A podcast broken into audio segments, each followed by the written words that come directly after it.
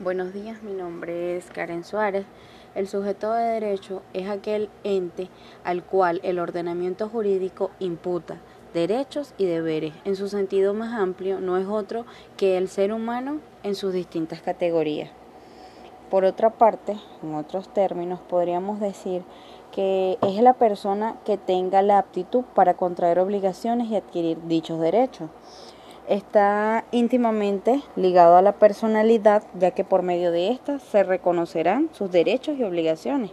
Podríamos decir que existen dos clases, la física, que es la persona física o individual.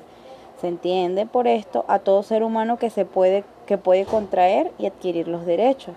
Y las jurídicas son aquellos entes reconocidos por el derecho, grupos de personas que pueden adquirir derechos y contraer obligaciones es importante resaltar que todo ente no físico puede actuar en la vida del derecho.